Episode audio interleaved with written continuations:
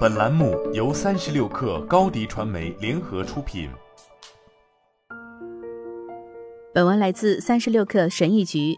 道格拉斯·斯通和希拉·希恩描述了阻碍设计行业反馈的三类原因：事实诱因，从反馈的内容来看，虚假的、不公平的或无用的反馈；关系诱因，来自提供反馈的人，你是谁？你怎么敢给出这样的反馈？身份诱因，来自我们自己，我们感觉到反馈的威胁或伤害。然而，改进设计或类似东西的最好方法是寻求高质量的反馈。高质量的反馈不仅能发现错误，而且还涵盖了事物的积极和消极方面。总的来说，它对提高我们的工作质量至关重要。但是，要找到反馈并不容易，而且设计反馈的过程对双方来说都可能变成一种痛苦的经历。给予者和接受者缺乏同情心时，或者当过程没有很好的定义时，或者当自我感觉妨碍了进展时，就会发生这种情况。对于反馈接受方来说，这种情况往往更加严重，因为他们的创作信心不容易获得。获得高质量的反馈并不难。这样，这里有几个小建议：一、总是以陈述目标开始，总是从项目目标开始，即使这是对设计的第二或第三次反馈。项目目标通常是指设计的目的，比如要传递什么关键信息、目标受众以及使用的环境。在开会交流的一开始，要明确目标。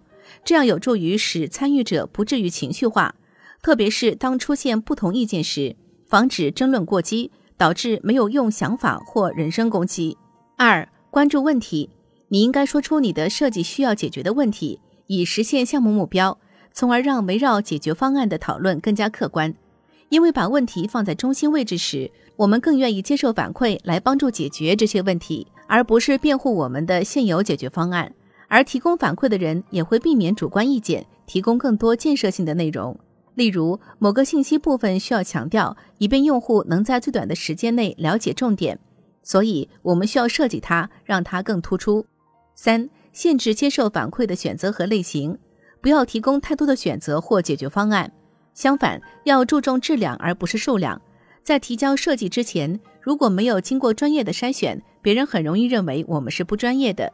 此外，确定你期望收到什么类型的反馈也是至关重要的，这有助于反馈者将注意力集中在适当的方面，并为双方节省精力和时间。四、解决方案中包含数据和优缺点，向他人展示你的设计方案的原始理由。这些理由可以包括很多方面：个人经验、用户研究、竞争对手的参考资料等，包括定性和定量的方法。支持的数据越多，你的观点就越有力。这些数据伴随着每个解决方案的优点和缺点，将是我们决定什么最有效的和最适合该项目。五、用具体的问题来澄清并询问原因。通常情况下，反馈者没有足够的设计思维来准确地说出他们发现了什么问题。在收到反馈后，提出有关专业方面的问题，以帮助捋清问题，并确保我们了解对方的想法。比如说，当客户觉得设计很乱，难以看清。让我们从围绕设计的基本要素的问题开始：是因为有太多的颜色吗？是因为字体或文字的大小难以阅读吗？是因为纹理密度太密了吗？如果我减少装饰元素呢？然后，当客户对他们的意见做出反应时，如果有必要的话，再问一句为什么来获得更多信息。六、为设计选择合适的工具和表现形式。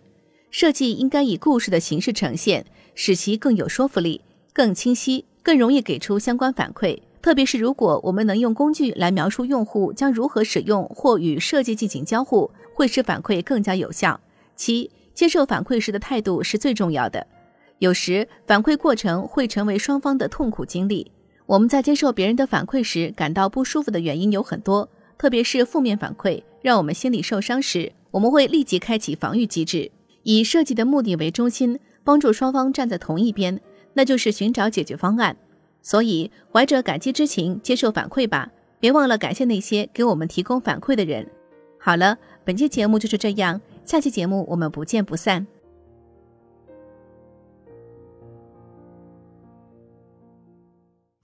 高迪传媒为广大企业提供新媒体短视频代运营服务，商务合作请关注微信公众号高迪传媒。